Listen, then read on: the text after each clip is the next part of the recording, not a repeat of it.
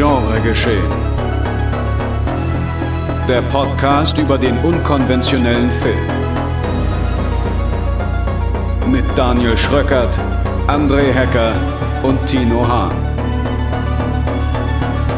Präsentiert von fredcarpet.com.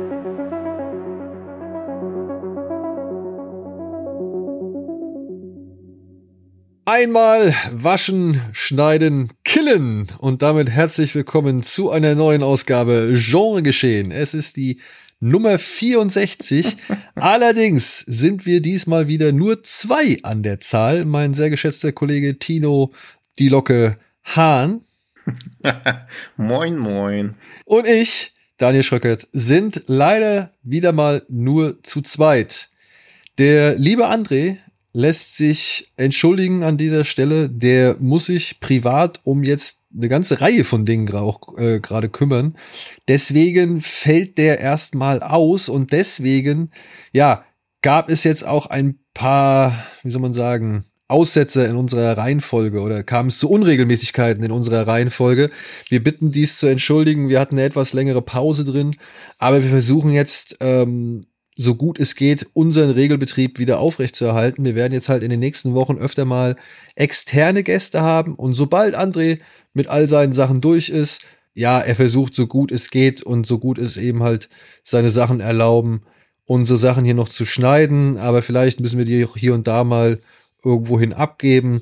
Deswegen bitten wir halt jede Unregelmäßigkeit jetzt nochmal kurz zu verzeihen und wir bemühen uns, dass das nicht lange der Fall sein wird oder nicht so lange aufrechterhalten äh, bleiben wird.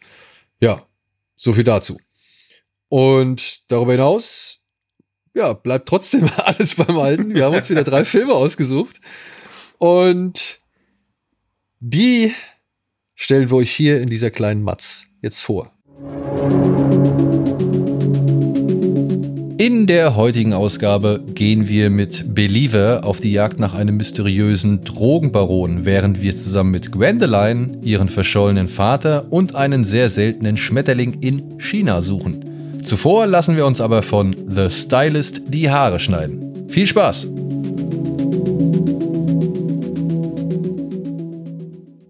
Sogar eine Matz. Das ist ja hier ein richtiger Multimedia-Podcast. Ja, ich habe mich gerade gefragt, sagt man das auch bei einem Podcast? Also ist das, wäre Matz die richtige Bedeutung? Ich glaube, ja. Also kannst du bei einer Matz bestimmt auch das Bild weglassen. Ich glaube nicht, dass Matz sich durch das Bild definiert.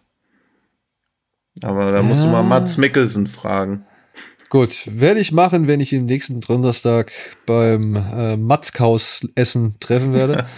Der ist übrigens auf irgendeiner so komischen Comic-Con-artigen Sache in Deutschland jetzt. Und du kannst irgendwie für 500 Euro so ein 20-minütiges Treffen mit ihm kaufen, wo du dann zusammen mit 20 anderen Fans mit ihm die Zeit verbringen darfst. Ich stell mir ein wenig unangenehmer vor als das, ehrlich gesagt.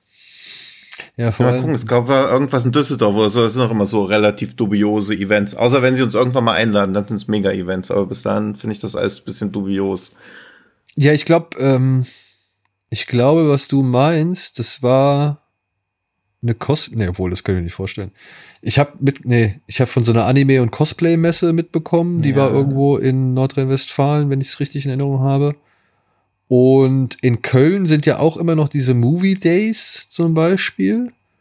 Das kann sein, dass es das war.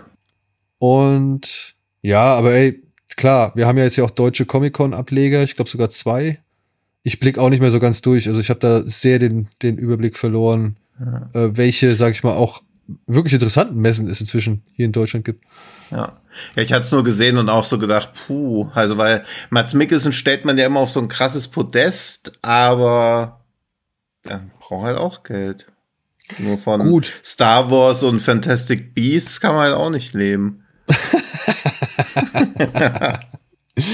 naja, ich weiß nicht. Also ich glaube eher, dass der gar nicht so viel, na gut, der wird schon Gage kassieren, aber bei dem geht ja auch vieles, sag ich mal, für Anreise und Hotel und, und Kostologie und sowas drauf. Alkohol. Ich könnte mir den aber schon, ich könnte mir den aber schon als nahbaren Typen vorstellen. Also, dass der halt ja. schon, sag ich mal, bei solchen Events, ich weiß jetzt halt nicht, ob sie wirklich 20 auf einmal auf ihn loslassen. Ja. Aber, aber der Comic-Con in Stuttgart ist es. Okay. Ja, 499 Euro. Meet and Greet Gutschein am 26.11. Persönliches Meet and Greet 20, äh, 30 Minuten trifft deinen Star in entspannter Atmosphäre in einer kleinen Gruppe mit maximal 20 Fans. Also das stelle ich mir mega awkward vor, ey. Ja, würde ich auch nicht machen. Ja. Als Fan ja. oder als Star? Als Star wüsste ich es nicht. Obwohl, oh, weiß ich nicht. Doch, vielleicht. Ah. Doch, doch. Also vielleicht schon. Aber als Fan wüsste ich nicht, ob ich darauf Bock hätte. Ja, also als also weniger als als Star. Ich glaube, wenn ich ja als Fan hätte ich da weniger Bock drauf, als wäre ich der, der da halt umgeben von 20 Fans ist. Ja. Naja. Und im Vorfeld haben wir ja schon wieder Scherze drüber gemacht, dass es diesmal bestimmt die kürzeste Ausgabe aller Zeiten wird. Aber wenn ich jetzt schon wieder so komplett auf die Comic-Con Stuttgart abdrifte, nur wegen einem schlechten Matz-Gag, dann geht's vielleicht doch wieder 5000 Stunden. Ja. Dann äh, kannst du dir jetzt mal vielleicht einen Gag einfallen lassen zu Believer. Ja. Den wir jetzt gleich als erstes besprechen wollen. Der stammt von äh, Lee Hae Jung. Ist schon relativ alt, ne? Ich glaube vier oder sechs Jahre. Ja, 2018. 2018 ja. ist es. Ja. 2018 in Korea gestartet, war damals in Korea sogar ein echter Kino-Hit, ne? Also da sind eine Menge mhm. Leute reingegangen. Und ja, auf die weitere Eigenheit dieses Films würde ich erstmal später eingehen wollen und vorher einmal den Inhalt vorlesen. Vielleicht fällt euch ja schon was auf. Eine gewisse Bekanntheit. So, also in Believer geht es um folgende Geschichte. Drogenfander Jo Won Ho ist seit langem auf der Jagd nach dem mysteriösen Drogenkartellboss Mr. Lee, dessen wahre Identität niemand kennt. Der Tod einer von Jo rekrutierten Drogenhändlerin und ein Bombenanschlag führen ihn zu dem Kartellmitglied Seon Rak, der wortkarge junge Mann hat bei der Detonation seine Mutter verloren. Deswegen ist er bereit, mit der Polizei zusammenzuarbeiten, um sich an dem schattenhaften Mr. Lee zu rächen. Dabei wagen sich Jo und Seo undercover in die Höhle des Löwen. Psychopathische Gangsterbosse, ein einflussreicher religiös-fanatischer Millionär und eine heimtückische Droge bringen die beiden in tödliche Gefahr. So, und wenn jetzt Freunde des asiatischen Kinos zuhören, oder Freundinnen, und sich fragen, hm, wo habe ich das schon mal gehört? Dann ja, lasst euch gesagt sein, über was denn? Lautet die Antwort bei ungefähr 100 anderen Filmen. Naja, aber ja, jetzt, also ja, ja, ja, ja. Ja, also beziehungsweise welche Geschichte unter diesen Millionen anderen Actionfilmen oder äh, Großstadt-Gangster-Thrillern, ja, sticht ein bisschen heraus und beziehungsweise erinnert vielleicht ein bisschen stärker daran, dann ja, lasst euch gesagt sein, dies ist das koreanische Remake des chinesischen Films Drug War von Johnny To. Aber Lee Hae-jung hat tatsächlich schon eine Menge verändert, beziehungsweise hat dem Film schon eine andere Tonalität gegeben. Hm. Er spielt natürlich auch in einem ganz anderen Setting und er legt auch den Schwerpunkt auf andere Elemente, so dass der Film ja trotz allem seinen echt eigenen Vibe entwickelt. Um mal was Positives oder mit etwas Positivem direkt zu beginnen. Meiner Ansicht nach war es nicht so ganz offensichtlich, dass das ein Remake von Drug War ist. Ja. Weil also er halt eben es, ja. an den entscheidenden Stellen wirklich was anderes macht. Ich finde auch, dass man es nicht gemerkt hätte. Also auch wenn man, ich glaube, Truck War werde ich dann auch so um die Entstehungszeit gesehen haben, irgendwann 2014, 15. Ich fand nicht, dass man das gemerkt hat. Also ich habe mir jetzt nicht die ganze Zeit beim Gucken oder so und ich habe Believer auch ich denke, ich glaube 2019 oder so gesehen, habe ich nicht gedacht, es fühlt sich irgendwie wie ein Remake an oder so, sondern eher so, ja, okay, da sind schon so ein paar sattsam bekannte Versatzstücke drin, die halt ja oft so sind, dass auch niemand den Drogenkartellboss kennt, aber trotzdem ja alle irgendwie auf seine Befehle hören. Also das ist ja immer schon sowas, was man einfach hinnehmen muss, weil es auch immer gut funktioniert, finde ich. Also dieses Spiel, wer ist denn jetzt so wirklich der Drogenboss oder so, das funktioniert für mich immer super gut dass auch wenn es natürlich kompletter Quatsch ist, dass niemand weiß, wer die Person sein soll, weil so führt man, glaube ich, kein Unternehmen, dass niemand weiß, wer der Chef ist. Weil dann können ja alle sagen, sie sind der Chef, aber gut, das, das äh, das tun ja auch einige dann. Ja, ja, eben, deswegen, das hat ja auch noch so, also das, was sich da raus, was da so immer sich raus implizit ergibt, finde ich halt immer super spannend. Bloß dieses religiös-fanatische Millionär, ich finde, das kommt auch nur so kurz zum Tragen, aber bringt auch eine ganz gute Note rein. Und dann ja noch immer dieses angenehm Unnötige, dass noch eine heimtückische Droge auch noch im Spiel ist, die es ja gar nicht brauchen würde eigentlich, aber dann auch noch mehr nennt das, geht man da schon so weit, nennt das Facetten oder so, aber die halt noch mehr zur Handlung beiträgt. Ja, sie, sie, er packt halt einfach eine Menge noch mit rein. Ja. So. Und ja, jetzt wären wir aber vielleicht bei meinem größten Kritikpunkt an dem ganzen Film. Denn ich habe den auch gesehen, ohne zu wissen, dass das offiziell ein Remake sein soll, eben auch von Mhm. Drug War. Ich bin ein riesengroßer Fan von Drug War. Ich finde den echt gut. Mhm. Ja, also ich mag den sehr, weil der halt so auch typisch Johnny To so eine echt schöne Kälte hat. So, also das Mhm. ist alles, da ist jeder auf je, also wirklich jede Figur ist verzichtbar, beziehungsweise man hat immer gleich den, den Eindruck, dass ja niemand hier auf der sicheren Seite ist, egal wie gut er ist. Und selbst wenn er das Gute, sag ich mal, vollbracht hat, schützt ihn das nicht davor, irgendwie ge- gekillt zu werden, so, weißt du? Mhm. Also, und dass diese, diese Kompromisslosigkeit, in der es darum geht, den Status quo aufrechtzuerhalten, koste es, was es wolle. Mhm. Und egal wie viel Leben halt auch. Das fand ich bei, Jo- das, das finde ich halt bei Johnny To halt immer so cool. Also da, da, da steht halt wirklich immer alles auf dem Spiel, was die Figuren angeht, so. Mhm. Und ich fand den halt auch in seiner nüchternen Erzählung und in seiner etwas, ja, knapperen einfach Erzählung. Das muss man halt auch sagen. Drug War ist gut 20 Minuten kürzer als, als Believer. Mhm. Ja. Ähm, fand ich den einfach, ja, kompakter auf den, also auf den, besser auf den Punkt. Und dann halt, muss ich sagen, dass er halt meiner Ansicht nach es richtig macht, dass er dafür, dass er vorher so kaum Action zeigt, halt mit einer richtig geilen Ballerei endet. Ja, so Ja. wo du halt schon an Heat denken musst und an auch John Woo und das alles irgendwie, oder auch halt eben an Johnny To, weil er halt ja Mhm. auch schon echt bekannt ist für seine, seine geilen Ballereien. Ja. Und das hat sich halt einfach als geiles, stimmiges Gesamtpaket, als, als Fortführung des guten alten Hongkong-Action-Großstadt-Kinos so, ja. Mhm. Und hier bei Believer, muss ich sagen, ist die geilste Ballerei äh, tatsächlich in der Mitte. Wo ich Ja, dachte, die ui, mit, ja, die mit diesen, äh, waren das Reisfelder oder so, wo jedenfalls diese ganzen Felder so überflutet sind. Ja. Die, und die erstreckt sich ja auch über mehrere Locations so dann auch, Ja. ne? Und, Ja. Und ist halt wirklich lang. So, wo ich gedacht habe, okay, warum machen sie denn jetzt schon? Was soll denn da noch am Ende kommen, so, ja? Ja.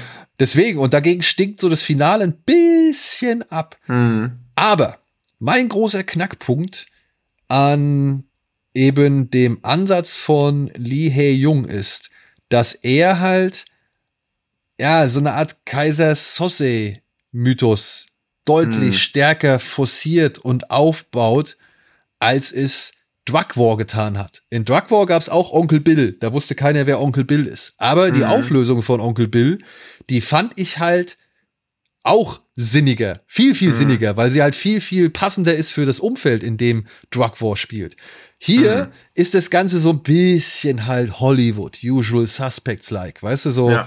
Du Ja. hast halt eine gewisse Überhöhung in allem, sowohl was das Bild angeht, was deutlich schärfer gezeichnet ist und deutlich greller ist von den Farben oder halt eben auch von den Figuren. Ich meine, wenn du dir mal halt die wirklich eins zu eins Vergleiche mit den einzelnen Figuren machst, der Polizist hier, der Jo Won Ho, ja, der wirkt für mich im Gegensatz zu dem Polizisten aus Drug War wie einer, der nur darauf gewartet hat, endlich mal schauspielern zu dürfen. Also, der eigentlich viel lieber Schauspieler wäre als Polizist, so sehr wie er sich in diese Rollen schmeißt, die er da undercover eigentlich spielen soll, weißt du? Ja. Also, er ist halt wirklich sehr, sehr performativ.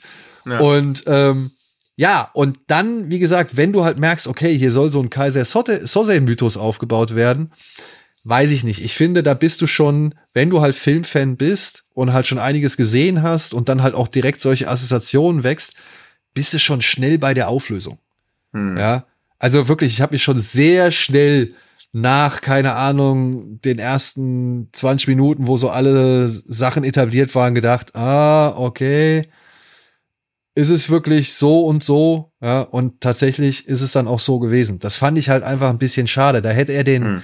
Er hätte nicht so sehr einen Fokus auf Mr. Lee bringen sollen. Weißt du? Ja. Weil irgendwann wird's halt wirklich, wie du ja schon gesagt hast, irgendwann wird's halt irgendwie unglaubwürdig, dass diese, diese Organisation funktioniert, wenn keiner weiß, wer der Chef. Ja.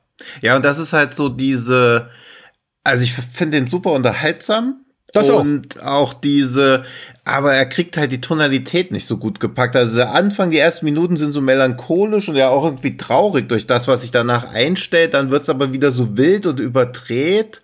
Und eine Szene fand ich so unfreiwillig komisch, wo dann diese junge Informantin, die dann sagt, ich will einfach nur einmal normal leben und ja. dann, dann, dann stirbt sie und man denkt so, ja, okay, das soll jetzt auch mal so zeigen, hier steht irgendwie was auf dem Spiel. Aber auf einmal ist die dann für den einen so wichtig und er sagt dann so, er sagt nicht, die war wie eine Tochter für mich, sondern er sagt, sie war wie eine Nichte für mich.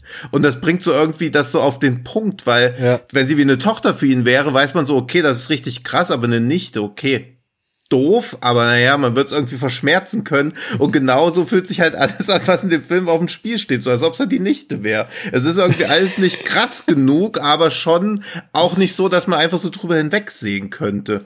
Und ja. das, dadurch, dass der Film halt so wie viele südkoreanische Action-Epos-artige Filme ja so larger than life sein will, ist er dann so erschreckend desinteressiert an Filmen. Gleichzeitig mag ich aber sehr, sehr gern, wie, wie beiläufig die Gewalt schon wieder passiert. Also ja, das ist und teilweise find, ja, ja. Hm, und ich finde auch den Ausgang, den der Film nimmt, finde ich auch vollkommen mhm. legitim. Ja. ja. Also er muss ja, also finde ich schön, dass er sowohl eine andere Lösung findet oder eine mhm. andere, mhm. äh, andere Option versucht als Johnny To.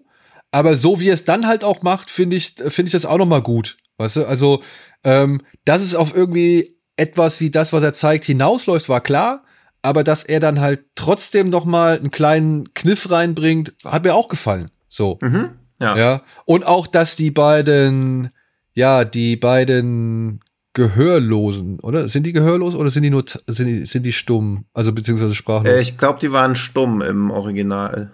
Ja? Ich glaube, glaub, ja, ich glaube auch, ja. ich glaube auch stumm. stumm. Ähm, dass die, stimmt, sie können, sie können hören, weil er redet mhm. auch mit ihnen normal. Ja, Auf jeden Fall, dass die noch mal eine andere Funktion kriegen als ja. das als die beiden, sag ich mal, Gegenstücke in Drug War, fand ich auch cool. Also wie gesagt, ja. mir gefällt, dass der Film nicht ein 1 zu 1 Remake macht, sondern sich A, sowohl seinem neuen Umfeld anpasst mhm. und dann B halt schon echt einiges auffährt, um halt nicht alles noch mal gleich zu erzählen, so. Ja. Aber ich finde halt eben, durch den Ansatz, den er gewählt hat, raubt er sich seiner, also beraubt er sich seiner Stärken oder beraubt er sich einer Stärke. Und ich muss dann auch sagen, dass mir der Darsteller von Seo Yen Rak, Rak der junge Mann, mhm. der da seine Mutter verloren hat, der hat mir leider auch nicht so gefallen. Also den fand ich nicht so überzeugend. Im Gegensatz zu ähm, Jin Wong, der den Polizisten spielt. Mhm. Aber ich glaube, das ist, weil jetzt muss ich es auch kurz prüfen. Jo Yin Wong, Entschuldigung. Äh, dieser Rio Yun Yeol? Ja.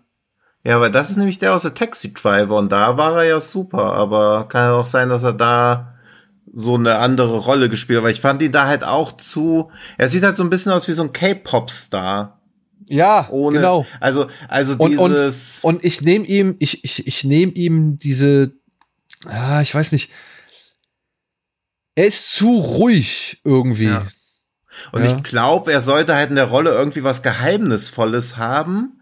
Aber auf mich wirkt er teilweise auch so ein bisschen begriffsstutzig dann halt. Ja. Also auch so, also in dieser, das ist ja eh immer sehr schwierig, wenn ein Film so diesen heiligen Ernst so vor sich herträgt und immer so ganz erhaben sein will und alle sind so edel und gleichzeitig aber auch so Gangster for Life. Also da gibt's ja auch keinerlei Privatleben von den Leuten. Also sie sind ja einfach die Gangster sind Gangster 24-7, die Polizisten sind Polizisten 24-7. Und dadurch, dass das dann alles so wirklich so bierernst vieles ist, sind dann auch manchmal so unfreiwillig komische Szenen drin. Und ich finde bei seinem Schauspiel leider manchmal auch dann so ein bisschen, wo man so denkt, oh, das wirkt jetzt in einer Buddy-Komödie, Buddy-Cop-Komödie wäre es ganz cool gewesen, aber so zieht's halt so wieder runter. Und dann muss halt diese überbordende Gewalt vom Film das wieder einfangen. Genau, genau, genau. Also es ist so, Ja, er, er wirkt so, wie man so schön sagt, offbeat irgendwie. Ja, ja, genau, stimmt, ja. Ja. Ja, man denkt halt so, man wünscht sich ja gegen Ende auch, dass das alles immer mehr eskalieren und entgleisen würde, aber dann ist ihm dann doch wieder zu wichtig, wieder auf diese Drama-Komponenten zurückzukommen. Ja. Also das, das wäre halt irgendwie, wenn das irgendwie wie so Good, so Bad and so Weird immer weiter durchdrehen würde oder so, oder halt komplett eskalieren würde, aber am Ende soll es dann halt doch wieder eher so episch mit einer klaren Aussage und so schön einer der letzten Sätze im Film ist, der gesprochen wird, sich ja auch anhört, aber es war auch ein bisschen leicht an der Affigkeit wieder dran. Also,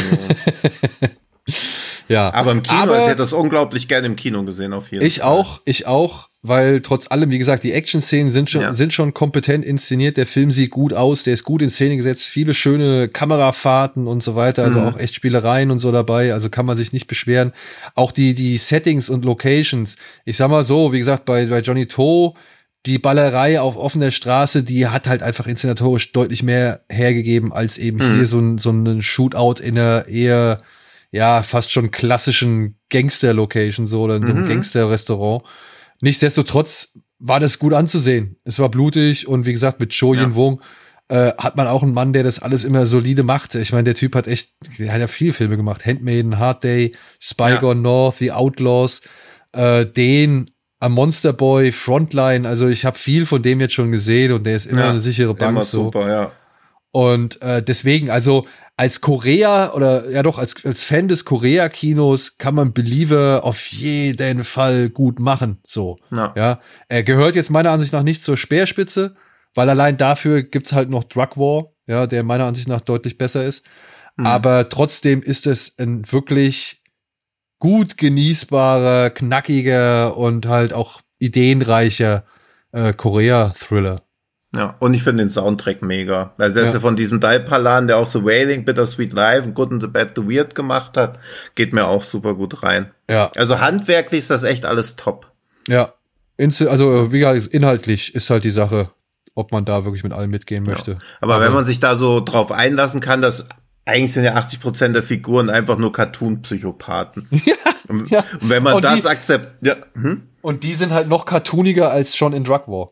Ja, und wenn man das akzeptieren kann, dann hat man, glaube ich, noch mehr Spaß mit. Man muss halt so diese bisschen, diese Versuche, wo man dann wieder, wo der Film von einem erwartet, dass man diese Figuren als dreidimensionale Charaktere mit Emotionen wahrnimmt, die muss man dann halt ein bisschen ertragen. Ertragen, genau. Ja. Falls ihr Interesse gewonnen habt, äh, der Film, der ist seit dem 24. Juni als DVD, Blu-ray und in 4K erhältlich. Und wenn ihr noch ein bisschen warten könnt, ist der auch dann im Juli als Stream erhältlich. Und es wird noch ein Mediabook, beziehungsweise zwei Mediabooks geben mit einem Extended Cut. Wo ich mich frage, ob das gut geht, weil der Film ist eigentlich an sich schon einen Tick zu lang. Also ich habe den Extended Cut gesehen und fand jetzt nicht, dass das unnatürlich lang wäre oder so, aber ich weiß auch nicht, welche Szenen exakt weiter dann noch drin sein sollten. Also altersfreigabenmäßig haben beide in Korea dieses 15 Plus bekommen. Also ich glaube nicht, dass das so ein was ja oft immer so vom gemutmaßt wird, wenn ein Film länger geht, muss mehr Gewalt drin sein, aber eigentlich ist das ja ganz selten der Fall. Also es wird meistens wahrscheinlich noch mehr Exposition drin sein. Ja, Und vermutlich. Bei so Filmen will ich halt immer Explosion und nicht Exposition. Es tut mir leid. Ja, aber damit haben wir eine wundervolle Überleitung, nämlich Ja. wo wir schon bei Cutten sind oder bei Cuts, kommen wir Mhm. zu einer weiteren Cutterin Ja. und eben zu zu viel Exposition und zu wenig Explosion.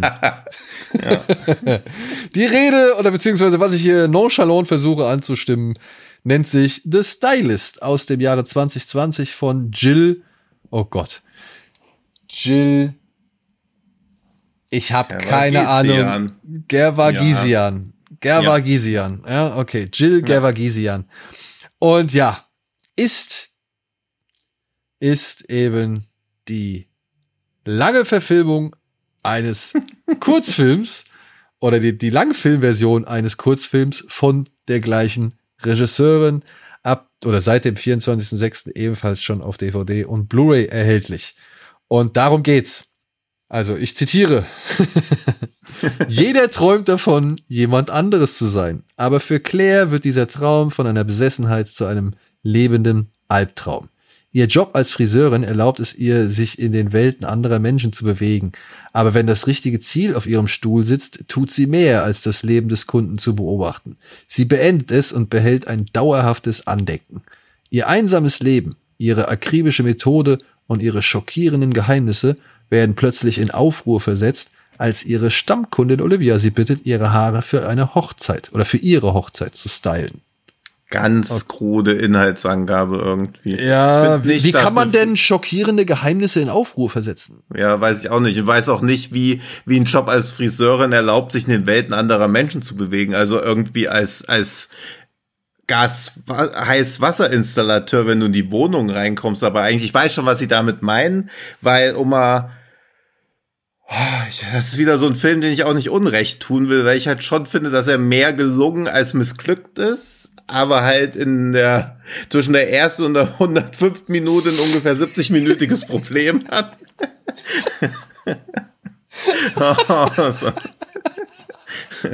also ich, ich fand diesen Auftakt halt schon Das trifft so gut. ja, diesen, diesen Auftakt schon ganz gut, wo so ihre Kundin ihr so erzählt, dass sie eine Affäre hat und dann so zu ihr sagt, ja, es wissen nur zwei Leute von der Affäre, meine Affäre und du. Aber bei Aber dir bin ich mir relativ. Hm? Ja? ja, ja, erzähl weiter. Also, ja, also man merkt schon stark, dass das Drehbuchsätze sind, aber der Film macht ja da einen ganz guten Punkt, wo sie dann halt sagt, ja, aber wir, ich glaube auch, dass wir uns halt nie wiedersehen und so, und dann wird ja so diese, diese immer wieder im Film auftauchende Einsamkeit der Protagonistin, weil das ist, finde ich, der wahre Horror im Film, dass der Film irgendwie zeigen will, wie schwierig es eigentlich ist, wenn man über 30 oder so ist, überhaupt noch Freunde zu finden oder Anschluss zu finden. Das ist eigentlich für mich der eigentliche Horrorfilm, weil sie auch immer so socially awkward ist und man immer so gleichzeitig mit ihr sympathisiert, gleichzeitig aber auch denkt, oh, du bist schon irgendwie ein bisschen freaky. Also so diese, dass man sich gerne um so jemanden kümmern würde, aber man irgendwie auch gar nicht die Kraft dafür oder die Geduld aufbringen kann. Also es ist schon aber so ein bisschen. Findest du ernsthaft? Weil, ich meine, okay, das mag jetzt ein kleiner Spoiler sein, ja? Ja. Aber wir sehen doch schon innerhalb, was ist das, die ersten 10 oder die ersten 15 Minuten? Wir ja. sehen doch schon innerhalb der ersten 15 Minuten, sage ich mal, maximal, ja. dass Claire einen völligen Schaden hat. So. Ich meine, da kommt diese, da kommt diese Kundin. Ja. Und die führen diesen Dialog, den kein normaler Mensch führen würde. So, ja. ja also ich meine, ja. so wird man es nicht sagen. Sie wird ihr wahrscheinlich erzählen, dass sie eine Affäre hat, aber ich glaube nicht, dass man sagen würde, ja, ich werde sie nie wieder in meinem Leben sehen. So. Da redet man einfach ja, nicht. Vor allen Dingen, also das Schlimme an dem Satz finde ich ja, man geht auch nicht zu irgendeinem Friseur und sagt ja, ich komme hier nie wieder her während der noch die Schere in der Hand hat. Also da muss man ja gar nicht davon ausgehen, dass man skalpiert wird, aber wer geht, wer vertraut denn seine Haare jemanden an, wo man einmal so hingeht und dann sich auch denkt, ja, hier komme ich auch nie wieder her. Also, naja, also Moment, Moment.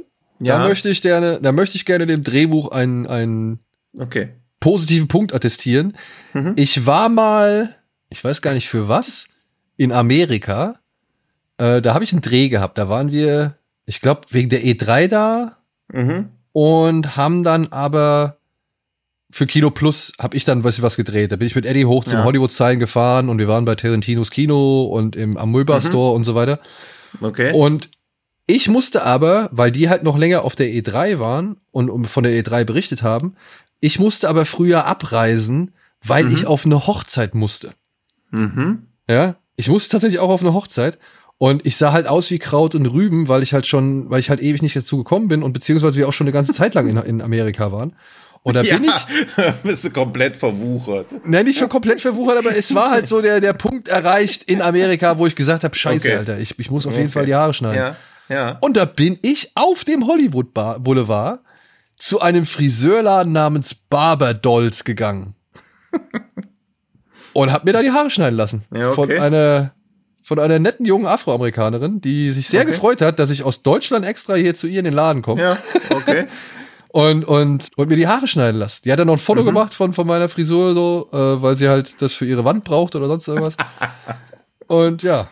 ja. Ey, es war geil, weil das war, der Laden war halt wie zum einen ein Friseurladen.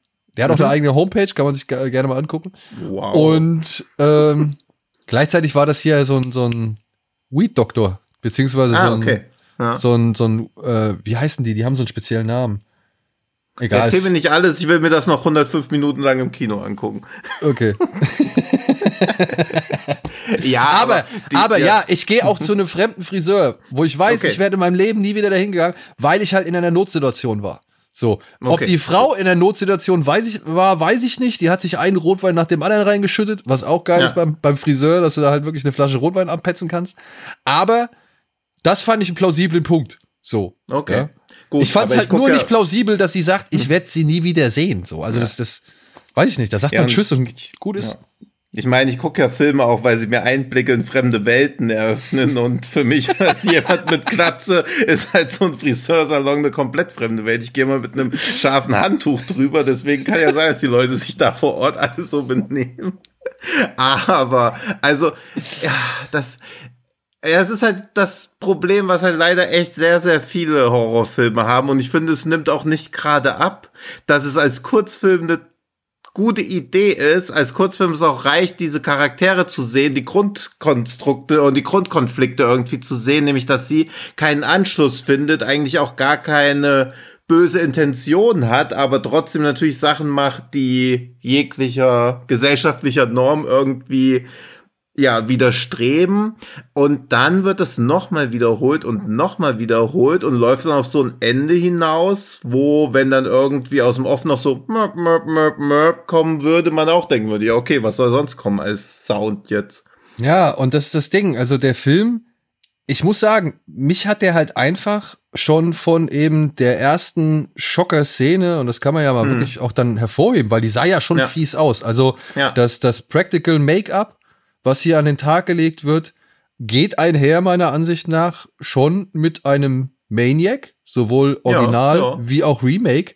Und mhm. eben, weil man das halt sieht, wie sie da halt eben direkt zu Beginn die Frau skalpiert und da die Kamera auch von oben wirklich einfach mal echt lange draufhält, bis die Kopfhaut mhm. runter ist, so. Ja. ja, tut mir leid, da war ich irgendwie in Maniac drin. Also mehr mhm. bei dem, mehr bei dem, ähm, ähm, ich will immer sagen Ajar Remake, aber das ist ja nicht von dem Ajar, sondern das ist von dem Mann, der hier Schrei im Parkhaus gemacht äh, hat. Le Dings, Le Frank, Frank? Ja, ja. Ich weiß nur, dass irgendwie sein Name nicht so geschrieben wird, wie man denkt, wie man ihn schreiben würde. Und heißt er nicht irgendwie Kaluf oder so? Ja, Moment. Äh, Frank Kalfun. Kalfun. Und Frank Kalfun. halt mit CK, da bin ich immer gleich getriggert, obwohl es natürlich völlig legitim ist, es auch so zu schreiben. Ja, Frank Kalfun. Ähm, ja also der, ich fand der, der, der Stylist ist mehr so ein bisschen bei dem dran, was eben halt das Darstellen der Einsamkeit und so weiter angeht. Das mhm. Problem ist aber, ja, zum einen, er ist halt echt äh, deutlich zu lang, weil er halt mhm. wirklich vieles einfach nur wiederholt. Ich muss nicht zum fünften Mal sehen, wie sie allein in ihrer Wohnung auf dem Bett liegt, irgendwelche SMS schreibt und keine mhm. Antwort darauf kriegt. So, ich habe verstanden, ja. dass sie allein ist. Ja, ich muss sie auch nicht in irgendwelchen Läden sehen, wo sie sich halt irgendwie mal unbeholfen und mal irgendwie selbstsicher einen Kaffee bestellt. So, ja. Also der Film hat halt echt, oder dann fährt sie halt irgendwie, keine Ahnung, mehrere Minuten irgendeinem Auto hinterher. So, wo, wo ich mir halt denke, oh, ey, ja. ich, ich verstehe, du verfolgt die. Das verstehe ich. Du musst es mir nicht so lange zeigen. So. Der, du, du, der, du hättest einen 70-Minuten-Film daraus machen können und es wäre immer noch ein gutes Ding gewesen. Aber ja. er hält sich dann nochmal mit 30 Minuten irgendwelchen Beschreibungen auf, die eigentlich der ganzen Figur nicht mehr wirklich was hinzufügen, als sie ist allein. Und sie ja. lässt sich zu ganz, ganz merkwürdigen Dingen hinreißen, so, ja. Und das finde ich auf eine kürzere Distanz in Ordnung. Maniac macht's ja vor. Ich finde es mhm. auch legitim, das Ganze aus einer weiblichen Perspektive zu zeigen. Ist ja cool, ist ja cool. So, ja. Aber dafür, dass du halt immer nur die gleichen Abläufe siehst und die mhm. gleichen Probleme und die gleichen Situationen, ja, dann muss ich aber dann sagen, A, erklärst du die Figur kaum. Also, weil bei, bei Maniac hast du immerhin noch das Trauma der Mutter so mhm. mitgekriegt, aus welchem Umfeld er irgendwie groß kommt. So, also mhm. das finde ich, wird hier deutlich kleiner gehalten. Also sie kriegt deutlich weniger Background als ein Frank Sido. Mhm. Und du hast halt ein Ende, wo du dir halt denkst, so, ja, und das war's jetzt. Ja, ja das finde ich halt so schade, weil zwischendurch hat er ja echt super, also ich finde visuell sieht er toll aus. Ey, visuell krass, sieht er ja. auch. Ja. Entschuldigung, sag. Also Ja, also gerade auch für so so eine also Lang äh, Kurzfilm auf Langfilm hochgebügelt sieht mega aus, hat teilweise richtig richtig auch geilen Soundtrack und teilweise haben einige von den Szenen ja auch eher so eine Fiebertraumartige Ästhetik. Wenn er das mehr durchgezogen hätte, also wenn das alles sich mehr wie so ein Fiebertraum anfühlen würde und man irgendwie denkt, man, ah, man ist mehr so in ihrer Wahrnehmung drin, aber man ist ja oft als Zuschauer in so eine beobachtende Position einfach reingedrängt und ihre Einsamkeit wird für den Zuschauer ja auch nicht tragisch, sondern halt einfach nur nervig. Also man guckt ja irgendwie, es ist halt so, als ob man jemanden einfach dabei zuguckt, wie er halt irgendwie Zeit totschlägt und nicht wie diese Einsamkeit wirklich bebildert wird. Das fand ich halt schade, weil visuell teilweise so eine ja so eine hohe Kunstfertigkeit vorhanden ist, aber bei aus meiner laienhaften Sicht bei vermeintlich banalen Sachen wie Einsamkeit wirklich spürbar zu machen, entsteht halt einfach nur Langeweile. Also ich habe ja auch nie mit ihr mitgefühlt, sondern halt so gedacht, ja, puh. Also ich will Gut, nicht, ich, dass es dir so geht, aber wenn ich dich jetzt kennen würde, ich würde dich halt auch meiden, weil du halt einfach boring auf mich wirkst und auch keine innere Tragik irgendwie. Also, also die innere Tragik von der Figur kam für mich nicht rüber. Es war halt wie irgendjemand, der ein sehr langweiliges Leben ja, führt mir, und also, ab und an halt mal jemanden skalpiert. ja, und da, also da gehe ich mit. Also ich fand halt, die Figur wurde mir eigentlich fast kaum erklärt. Also so wirklich mhm. viel kriegt man nicht von ihr mit. Da ist es halt wirklich bei Maniac echt schon fast mehr ja. und fast tragischer. Und mhm. ich muss leider auch sagen, ein großes Problem ist, und ich gehe auch mit zu sagen, der Film sieht teilweise echt schick aus, kriegt teilweise echt schöne Bilder hin. Es gibt dieses eine, die eine Szene auf dieser Clubtoilette so, wo mhm. halt echt coole Farben zum Einsatz kommen, wenn man bedenkt, was sie vorher eigentlich für ein Kleid anhat. Und wie das halt in diesem Licht aussieht und so und auch von der Kamerasetzung her sind ein paar schöne Sachen. Soundtrack gehe ich auch mit, fand ich auch äh, teilweise schön, passend vor allem. Auch das Intro äh, fand ich cool. Ja, das mhm, hatte so, das hatte ja. schon tatsächlich hier äh, Fabric, oder Duke of Bur ja, Burgundy. Stimmt, so, so oder Peter Strickland war eh immer was, wo ich auch so dran. Also ein bisschen wie Maniac von Peter Strickland fühlt sich das alles an. Ja, genau, genau. Also hatte schon Strickland-Vibes. Hm. Aber, und dann kommt's halt, ne? So sehr sich hier die junge Dame, diese Najara Townsend. Ja, zu der will ich ja. auch gleich noch was. Die finde ich nämlich mega. Ja, also so sehr die sich Mühe gibt, ja, und auch wirklich hm. ihre Figur anhand dessen, was ihr zur Verfügung steht oder was sie halt mitkriegt oder was sie halt machen soll, ähm, irgendwie versucht mit Leben zu füllen und halt gut verkörpern kann, ey, so sehr wird die von allen anderen Darstellern im Stich gelassen, ne? Hm. Also ja. diese, diese Olivia, diese, ist, ist es diese Bria Grant? Mhm. Oi, ja. oi, oi, oi, war die schlecht. Oh. Und ihr Mann, ihr Mann war noch viel, viel schlechter. Also, das, das fand ich schon erschreckend, dass so eine Diskrepanz zwischen der Hauptdarstellerin ja. und allen anderen Darstellern existiert. Die haben es mir leider dann auch echt madig gemacht die haben es mir wirklich madig gemacht, weil ich konnte es irgendwie, ich, ich weiß nicht, das wirkte so wie so ein, ja, wie halt ein A-Klasse-Film oder eine A-Klasse-Darstellerin, die halt in einem B-Klasse-Film mhm. irgendwie feststeckt, so, ja. Und das fand ich auch sehr, sehr beeinflussend wie bedauerlich. Ja. Ja, deswegen, aber ich finde, eine, Jara Townsend ist auch völlig underrated, aber auch, weil sie natürlich auch eher in so sicken Filmen irgendwie mitspielt. Die spielt ja in diesem äh, Redacted 1 und 2 mit der ja so super widerlich, äh, Contracted, sorry, Contracted 1 und 2, wo sie denkt, sie hätte sich eine sexuell übertragbare Krankheit eingefangen, aber eigentlich ist das dann auch nur so ein super kruder, aber auch echt ekelhafter Body-Horror-Film, wo der zweite Teil direkt im Anschluss an den ersten Teil weitergeht, also auch so ein bisschen dieses Halloween 1 und 2 Ding. Da fand ich sie mega drin, bei Dementia 2 finde ich sie super. Und dieser Dementia 2 ist ja, auch einer der absurdesten Filme überhaupt ist ja so ein Schwarz-Weiß-Ding, was auch nur so 60 Minuten geht. Und weil es um Demenz geht, haben sie den Film Dementia 2 genannt, aber es gibt gar keinen ersten Teil, damit die Leute, die den sehen, irgendwie so denken, hey, ich habe den ersten Teil gar nicht gesehen. Also, aber dann ja. guckt doch niemand diesen zweiten Teil. Also, das ist ein ganz merkwürdiger Gag, der diesem Filmtitel zugrunde liegt. Und es gibt ja Und noch einen anderen Dementia. Und ja, das, das also, kommt noch dazu. Ja. Und es gibt noch einen Film, der Dementia heißt. Und wenn du den siehst und dann siehst du den und dann fragst du dich, hä, was soll das denn? Und dann musst du halt irgendwie feststellen, dass sie überhaupt nichts miteinander zu tun haben. Diese, ja, diese Verwirrung bin ich auch mal äh, ja. aufge aufgelegt. Weil ich glaube, der lief beim Fantasy Filmfest oder so. Ja, ja, genau. Ja. Ja, und dann spielt sie noch in diesem Mercury in Retrograde mit, den ich fast schon so auf Black Bear Niveau finde. Ohne zu viel oh. hinwegzugeben, aber der auch so Leute sind in so einer Hütte am Wald, drei Pärchen und dann brodet's. Also finde ich als Schauspielerin echt super. Gerade deshalb ist es schade, dass sie da so eine, ja, dass sie alles alleine auf ihren Schultern tragen soll, beziehungsweise auf ihrem Skalp. Das haut nicht hin. Es tut mir halt echt leid, aber naja, ich bin bei so Filmen auch immer irgendwie so ein bisschen betrübt, weil ich dann immer viel mehr Positives gerne zu sagen möchte. Aber es fällt mir halt auch schwer, das zu empfehlen, weil dieses, der Weg zur Langeweile ist halt mit guten Intentionen gepflastert. Und so ist es da halt auch. Also optisch ist alles toll, schauspielerisch ist es toll, aber dann es wiederholt sich, wiederholt sich, wiederholt sich, ohne dass es, es ist ja auch nicht zermürbend auf diese gute Art und Weise, dass man so denkt, oh Gott, kann sie jetzt nicht so einen Gewaltausbruch haben, damit man diese ganze Scheiße, die sie da durchmachen muss, irgendwie aufhört, sondern man denkt ja auch einfach nur, bitte mach irgendwas, es geht nicht voran. Also es ist leider ungelenk inszeniert. Ja. Wie hieß der Film von der, äh, den du jetzt eben so gut fandest? Äh, Mercury in Retrograde. Wo ich den Titel auch super finde. Ich weiß noch nicht, was es heißen soll, aber es klingt gut. Quecksilber nachbetrachtet. Keine Ahnung, was soll sowas heißen? Nee, Mercury ist, was ist Mercury? Was? Oh Gott. André, das musst du rausschneiden. Ich weiß, dass Quecksilber nicht Mercury heißt. Was ist denn Mercury auf Deutsch? Ach, ist das peinlich. Doch, natürlich ist Quecksilber Mercury. Ich wusste die ganze Zeit, ich wollte nur wissen, ob ihr es auch wisst. Quecksilber heißt Mercury und Quicksilver. Okay, das ist natürlich verwirrend. So, okay, jetzt habe ich so. den auf die Watchlist gepackt. Okay. Guck mal, die Zeit nehmen wir für euch. Ja. Und für euch. Ja. Aber ja. kommen wir doch zu etwas fesselnderen Themen. Oh, ja. Wo einem auch die Haare Und zu Berge stehen.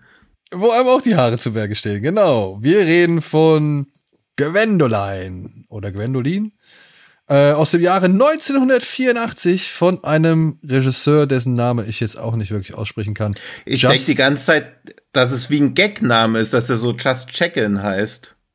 Ja, aber ich meine, er hat ja auch diese Emanuel-Sachen. Also es wird schon ein real existierender Name, aber sonst, wenn der Regisseur nur diesen Film gemacht hätte, würde ich denken, das ist auch so ein Alan Smithy-artiger Gag mit Just Check-In oder so. Ja, aber vielleicht ist es ja. dann auch Just Jaikin? Weil er ja Franzose ist. Ja. Ich habe keine Ahnung, wie man es ausspricht. Äh, auf jeden Fall hat der im Jahre 1984 ja mit einem seiner letzten Filme inszeniert, namens Gwendoline, basierend auf den Comics des oh, französischen, nee, belgischen Autoren. Wie heißt er? Ähm, so. John Willy. Mhm. John Willy, der eigentlich äh, ganz anders heißt. Das habe ich jetzt auch im Zuge des Films erfahren. John Kutz. Kutz hieß mhm. er eigentlich. Ja, ich hoffe, das wird so ausgesprochen. Ja, John Kutz musste mal irgendwann, nachdem es in England, glaube ich, nicht so gut gelaufen ist, ist er dann ausgewandert nach äh, Australien, hat dort Kontakt bekommen zur Fetisch-Community und, und äh, angefangen halt auch selbst Bilder und Zeichnungen im Fetischbereich anzu, anzufertigen, ist dann so, so gesehen auch da ein bisschen aufgestiegen, ist dann oder beziehungsweise be bekannt und berühmt geworden, hat sich mit vielen Underground-Artists irgendwie zusammengetan und ist dann irgendwann wieder nach, also wieder umgesiedelt nach Kanada und dort hat er das berühmte Bizarre-Magazin äh, herausgebracht für mindestens 20 Ausgaben, an denen er selbst beteiligt war. Das wurde dann auch noch fortgeführt. Und das war halt so ein Lack- und Leder-Fetisch SM-Magazin, das sich mit allen möglichen Sachen aus, äh, auseinandergesetzt hat, dass die Zensur damals schon so ein bisschen rausgefordert hat, dass sich schon damals mit queeren Themen und so beschäftigt hat. Und in dem es dann halt auch diese Comic-Strips von John Kutz gegeben hat. Man muss nur mal zur Einordnung, der Typ wurde 1902 geboren und dieses Magazin wurde 1945 rausgebracht. Und Hauptdarstellerin dieser Comicstrips war eben Sweet Gwendoline. Ja. Und die meisten Leute sind mit dem Begriff, dem Namen der Figur vielleicht schon mal in Berührung gekommen, eben weil sie halt früher mal Fan der Ärzte waren oder von die Ärzte waren oder vielleicht immer noch die Ärzte sind. Denn Sweet Sweet Gwendoline, der Song aus dem Jahr, glaube ich, 84, basiert auf eben diesen Comicstrips. Und die Ärzte hatten auch diese, ja, gefesselte junge Dame als Skelett, glaube ich, eine ganze Zeit lang als Logo, beziehungsweise benutzen sie immer noch als Logo. Das so ist viel. auch so ein kurioser Fun Fact, dass nämlich dieses, das Filmplakat von Gwendoline von der deutschen DVD, beziehungsweise im Kinorelease, der Film war nie indiziert, aber das Plakat war indiziert und der Soundtrack mit dem Cover auch. Also das ist beides auf dem Index gelandet für lange Zeit. Und ich habe mir das Plakat gerade angeguckt und also auch wenn man versucht, das aus damaliger Zeit zu sehen, also wirklich was Indizierungswürdiges, sehe ich da jetzt auch nicht drauf. Also es wirkt schon sehr harmlos. Na gut, es waren andere also so, Zeiten, ne? Ja, aber so Happy Weekend harmlos. Also man sieht nicht mal Nippel oder so. Also es ist. Aber mein ähm, Happy Weekend war, glaube ich, härter. Ja, ja, aber die standen ja auch immer irgendwie in der Tankstelle rum.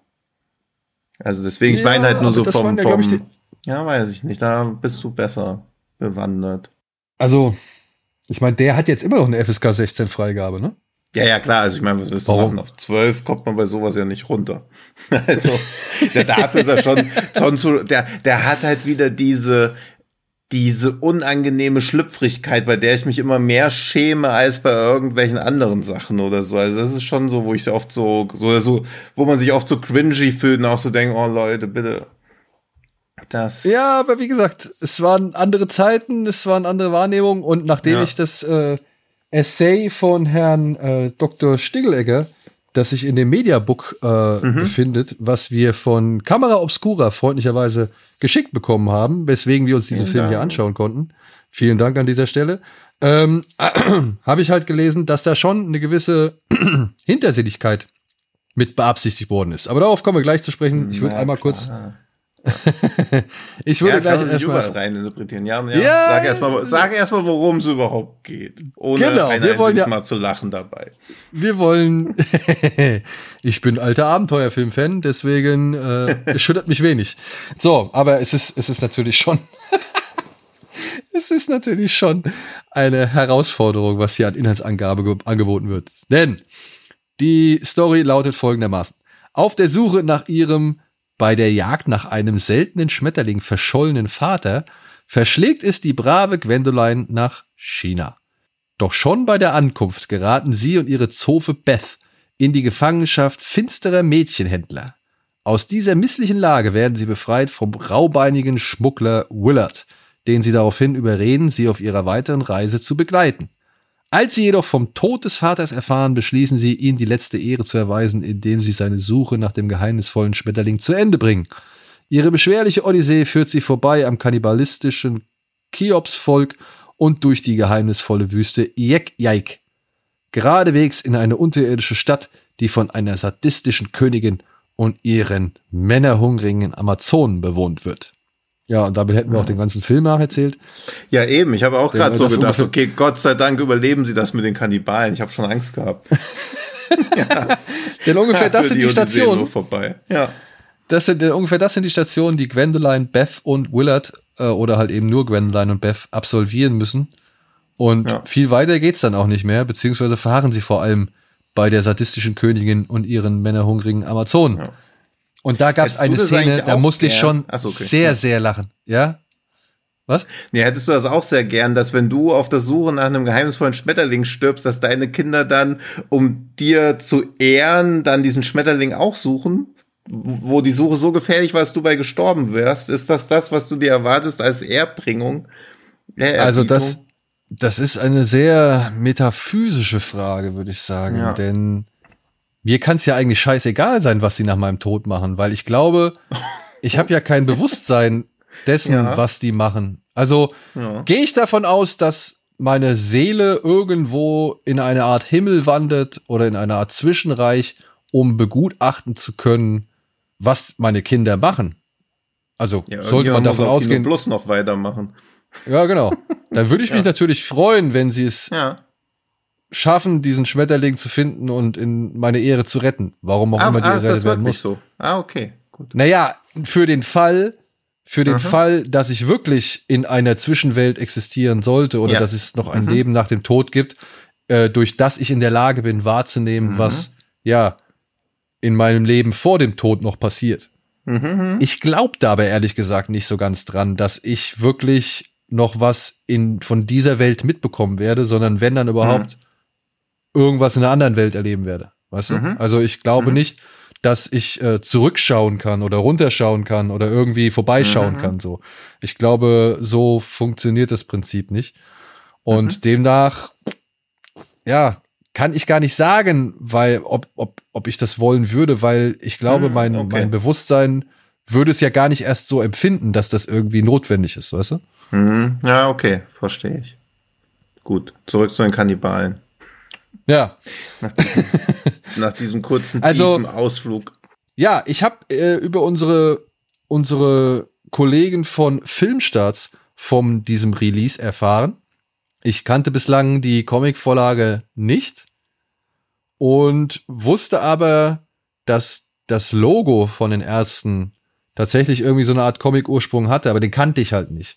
Ja, Mhm. aber ich weiß halt, dass Bela B. vor allem auch ein riesengroßer Comic-Fan ist und sowieso ja ein riesengroßer Filmfan, wie ich ihn schon oftmals auf dem Fantasy Filmfest halt eben gesehen habe. Hm. Und ich fand ja auch damals schon bei, war das Männer sind Schweine, wo sie Lara Croft ähm, im Video hatten? Äh, ich glaube, ja. Ja. Da fanden ja immer alle cool, dass da Lara Croft irgendwie durch die Gegend hüpft, ne? Hm. Ich fand immer am geilsten, dass sie sich tatsächlich so ein bisschen von der Ästhetik an die VHS-Kassetten angepasst haben, die wir halt damals Mhm. immer gesehen haben. Und das ist, wenn es halt irgendwie, wenn diese ganzen Gangster-Szenen in dem Video in Szene gesetzt worden sind, dass das halt immer diese, diese, ja, Import-VHS äh, Ästhetik hatte. So vom Look her und von Mhm. den Untertiteln her und so weiter, weißt du?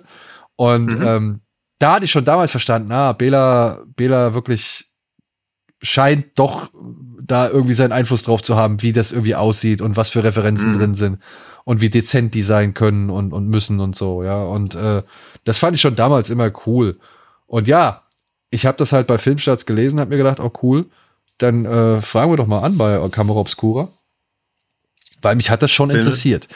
Ja, und Filmstarts hat ihn ja auch wieder sehr subtil beschrieben. Den Ja, aber ich fand halt, ich habe gesehen. von dem, ich habe von dem Film vorher noch nie was gehört hab. Und ich meine, ich habe von so Sachen wie. Gunbus Ja. und Dakota Harris und was Mhm. weiß ich, Quartermain habe ich gesehen in verschiedenen Ausführungen so. äh, Hier Caprona, die ver ver vergessene Welt und so. Ich stehe ja auf Abenteuerfilme. Ich stehe auch auf diese ganzen Mhm. italienischen Rip-Offs, ne?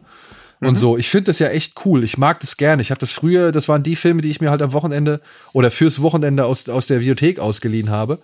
Und Gwendoline hat mir halt wirklich so gar nichts gesagt. Außer halt eben diese Brücke mit äh, den Ärzten so, ja. Ja. Und demnach äh, war ich halt interessiert an diesem Film und war auch zu Beginn des Films tatsächlich ein bisschen überrascht, weil diese Kamerafahrt durch das China, was sie hier im Film nachstellen, die ist eigentlich schon ganz geil. Generell finde ich, sieht der Film super aus. Also da merkt man halt auch, dass Just Check-In lange Zeit als Foto Modefotograf unterwegs war, weil ich auch finde, dass viele, ja, viele Shots aus dem Film auch direkt als Comic-Panels eigentlich durchgehen könnten.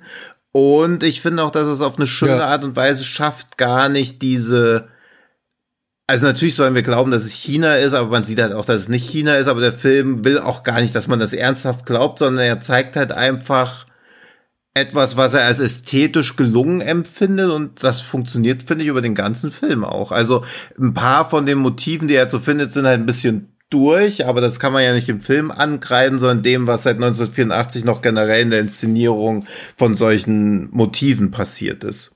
Aber für die damalige Ja. Zeit finde ich den, also optisch echt stark. Und auch auf, finde ich auch schon so auf Barbarella Zardos Niveau eigentlich. Ja, also ja, ja. Also, also von, von der Wirkung einzelner Bilder dann wiederum nicht, weil er natürlich oft unfreiwillig komisch wirkt, aber wenn man sich die Sachen einfach nur als Standbilder anguckt und diese unfreiwillige Komik versucht wegzulassen und nur so auf rein gestalterische, inszenatorische Aspekte achtet, finde ich, sind die schon auf Augenhöhe. Ja, und es sind halt, es ist halt so wirklich, also ich, ich sehe diesen Film und Mhm. als kleiner Junge hätte ich da einen Abenteuerfilm gesehen, in dem, ja, ziemlich viele stöhnende Frauen halbnackt durch die Gegend rennen, so, ja, oder vielleicht ein Mhm. bisschen mehr als sonst in solchen Abenteuerfilmen von damals.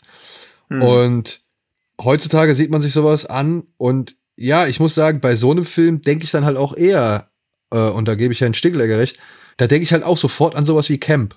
So. Hm. Die Ja. haben schon eine gewisse Ästhetik, die setzen sie auch bewusst ein, aber sie haben Mhm. halt nicht alle Mittel. Aber Ja. sie gehen selbstbewusst damit um, dass sie nicht alle Mittel haben und versuchen es halt so gut wie möglich zu machen. Ich meine, ich musste halt wirklich sehr lachen, als sie in diesem unterirdischen Königreich plötzlich dieses, ja, dieses, ähm, ich sag jetzt mal Pferdewagenrennen absolvieren oder diese Hm, Pferdewagenverfolgungsjagd haben. Und naja, unsere Helden halt in so einem, in so einem Ben Hur-Gefährt flüchten, was aber halt gezogen wird von vier Amazonen. Und ich mich die ganze Zeit Mhm. nur gefragt habe, warum bleiben die nicht einfach stehen? Dann wäre die Verfolgungsjagd Ja. zu Ende. aber nein, sie spielen es komplett durch, dass die halt von Menschen, in von Menschen gezogenen Gladiatorenwagen irgendwie eine Verfolgungsjagd durch diese Höhle machen. Und ich musste schon, ich musste sehr lachen, aber irgendwie habe ich mir gedacht, ah ja, komm, it is what it is so, ja. Es ist halt, und das fand ich halt dann interessant zu lesen. Es ist halt schon echt gut und vor allem auch zu sehen, weil in dem Mediabook sind ja diese Comic, äh, sind noch zwei Comic oder zwei, drei Comic-Geschichten von Gwendoline, Originale. Und ich verstehe, was der Regisseur halt versucht hat, ähm, da zu übertragen.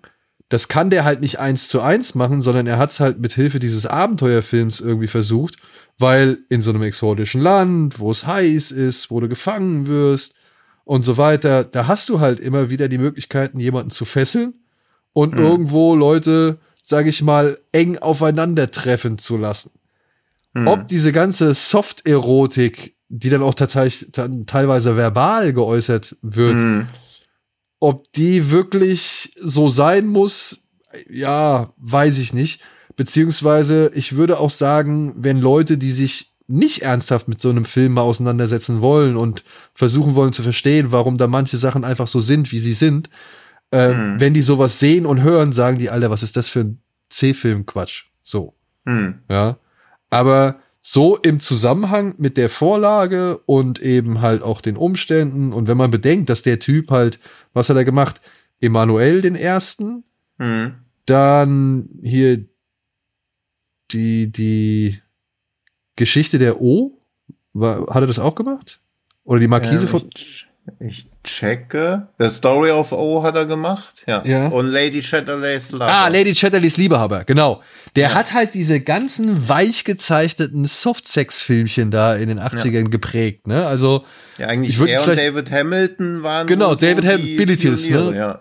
Ja. Ja, also ich finde, das ist schon erstaunlich, dass der halt wirklich für, und das waren ja auch erfolgreiche Filme, ne? Man muss ja auch mal sagen, die Emanuel-Filme waren ja teilweise in den Jahrescharts, den, unter den Top 100, ziemlich weit oben. So. Ja, also Gwendolyn hatte auch 300.000 Zuschauer in Deutschland im Kino. Ja. Also das ist schon, also für damalige Verhältnisse jetzt auch nicht mega, mega viel, aber für so eine Art von Film ist das ja unvorstellbar, dass sowas jetzt mehr als 10.000 Zuschauer oder so ziehen würde. Ey, Und er 300.000 hat auch diesen Madame Claude gemacht, den vor ersten Teil der Monsieur Claude-Reihe. nee, auch so. Ich auch, ich kann mich da auch nur, ich glaube, ich habe den irgendwann mal gesehen. Ich weiß nur, dass das auch einer von diesen schon so Erotik-Thriller angehauchten Dingern ist, aber Klaus Kinski ist halt der Bösewicht. Gut. Also, In welchem Film in den 70ern und 80ern war er das nicht? ja, okay, das stimmt natürlich auch wieder. Ja, aber ich finde, der, der Grad ist halt schon ein bisschen schmal, dass man das Ganze irgendwo in die B-Film-Hölle verdammt und zum Schund, also Softsex-Schund oder Soft, Soft, Soft-Sex-Schund irgendwie abstempelt. Äh, wenn man halt eben nicht die näheren Umstände kennt, wenn man halt irgendwie nicht Lust hat, irgendwie zu wissen, was da eigentlich die Grundlage ist oder was die Vorlage ist. Und, und warum das halt auch teilweise dann so eher brav wirkt für heutige Verhältnisse, ne? Weil die Comicstrips, die mussten 1945, die mussten ja noch ganz andere Zensurgesetze oder Moralvorstellungen, sag ich mal, umgehen, um Mhm. das rüberzubringen, was sie wollten. Und äh, das Clevere an dem Mann war halt wohl, dass er ständig darauf verzichtet hat, oder dass er halt wirklich gewissenhaft darauf verzichtet hat, zu viel nackte Haut zu zeigen Ja. ja, und zu vulgär zu werden. Aber wenn ich mir die Comicstrips angucke, die Posen, in denen Gwendoline immer und immer wieder gefesselt wird, ne, das ist schon, also da verstehe ich schon die Ästhetik, diese, sag ich mal, Masochismus-Ästhetik, vor der dann auch äh, Herr Ja. Stiglegger in seinem Essay spricht, so, ja. Weil es gibt hier halt diesen einen, diese ein, ewig lange Szene, wo ich gedacht habe, Alter, was zur Hölle gucke ich mir jetzt an, wenn Gwendoline, Willard und Beth von den Kannibalen gefangen werden und gefesselt werden Hm. und dann zu dritt in so einem Käfig liegen und Willard, also ich weiß jetzt nicht, ich habe es mir jetzt auf Deutsch mal angeguckt. Ich weiß jetzt nicht, Mhm. ob er auf Englisch denselben Schmonz von sich gibt, aber was der da für einen Quatsch erzählt. Also, das ist original das, was ich früher bei Coupé schreiben musste. Das betet er ihr einmal Mhm. runter. Und sie wird dadurch, und die ganze Szenerie, und sie wird dadurch halt erregt. Das ist wirklich, das ist so eins zu eins eine Geschichte oder eine Szenerie, die hätten wir früher in Blitzilu, Praline, Coupé oder sonst irgendwo untergebracht. So Ja, oder auch richtiger so. Leserbriefe an Playboy, also so richtig völlig fernab von allem. Aber, also es macht ja auch irgendwie, deswegen meine ich ja, dass, das, dass mich sowas mehr beschämt, als wenn die Szene richtig krass gewesen wäre oder so, eben weil es halt so, so unangenehm ist, weil man halt auch einfach möchte, dass es endlich jetzt mal aufhört, wenn er da so immer weitermacht. Gleichzeitig finde ich aber auch, und das ist halt das Schöne an so Filmen, dass du ja auch so viel rein interpretieren kannst, wenn du willst. Es gibt ja noch irgendwie diese Amazonenkämpfe bis zum Tod, um halt zu entscheiden, wer sich fortpflanzen darf. Und da wird ja einfach so die ganze Evolutionstheorie so bis zum bittersten durchgedacht. Und keine Ahnung, ob das wirklich so die Absicht des Films ist oder so, aber da kannst du ja auch viel so dann so sozialkritisch noch rein interpretieren, wenn du halt möchtest oder so. Und Ja, vor allem das so- Gwendoline, Hm? vor allem das Gwendoline, die konsequent von Hm. Anfang an als so Damsel in Distress dargestellt wird, Ja. ne? Die also wirklich die Dialoge teilweise, die die von sich gibt, so wo, wo, du, wo du dir halt wirklich an den Kopf greifst, wer Mhm. das irgendwie fabuliert hat, so ja, ähm, dass die dann halt am Ende diejenige eigentlich ist, die den Spieß umdreht, also dass die dann halt zur dominanten Figur wird, ja, Ja. die den ich sag jetzt mal Vulkan zum Ausbruch bringen darf, um diese Mhm. Metapher des Films mal aufzugreifen. Ähm, äh, das fand ich eigentlich einen ganz netten, ganz netten Twist. Er wird halt dann Ja. aber halt auch eben durch das Schauspiel und äh, auch die eher kostengünstigen Kulissen und auch teilweise ein paar echt krude Kostüme. Also dieses Kostüm, das Endkostüm von der Königin, was auch hier Ja. auf dem Cover drauf ist. Ja. Alter, ich frage mich, was die sich dabei gedacht haben.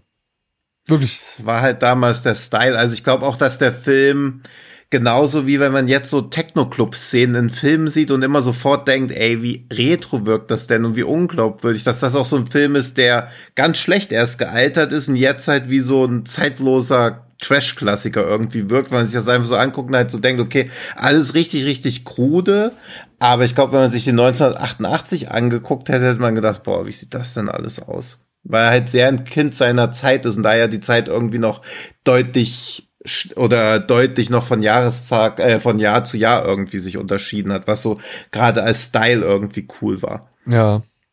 Also ich muss auch sagen, so als Abenteuerfilm enttäuscht er mich halt. Ja. Ja. Weil da finde ich, da bietet er nicht so schöne Sets bis auf das erste. Also, wie gesagt, ich Mhm. fand diese Kamerafahrt durch das vermeintliche China, ähm, fand ich wirklich cool. Also durch diese, Mhm. durch diese Hafenstadt so, dass auch so schön viel wie so ein Scene, dass ziemlich viel auf einmal passiert und Leute irgendwo Ja. herkommen und da links wird irgendwie einer abgemeuchelt oder, oder abgerippt irgendwie. Da vorne prellen irgendwelche Leute, irgendwelche Huren. Da ist irgendwie Verkauf von Obst und Gemüse so. Also da war schon echt ein schöner Aufwand drin zu sehen. Und auch hier und da die Locations, wie gesagt, war alles, äh, fand ich auch fein.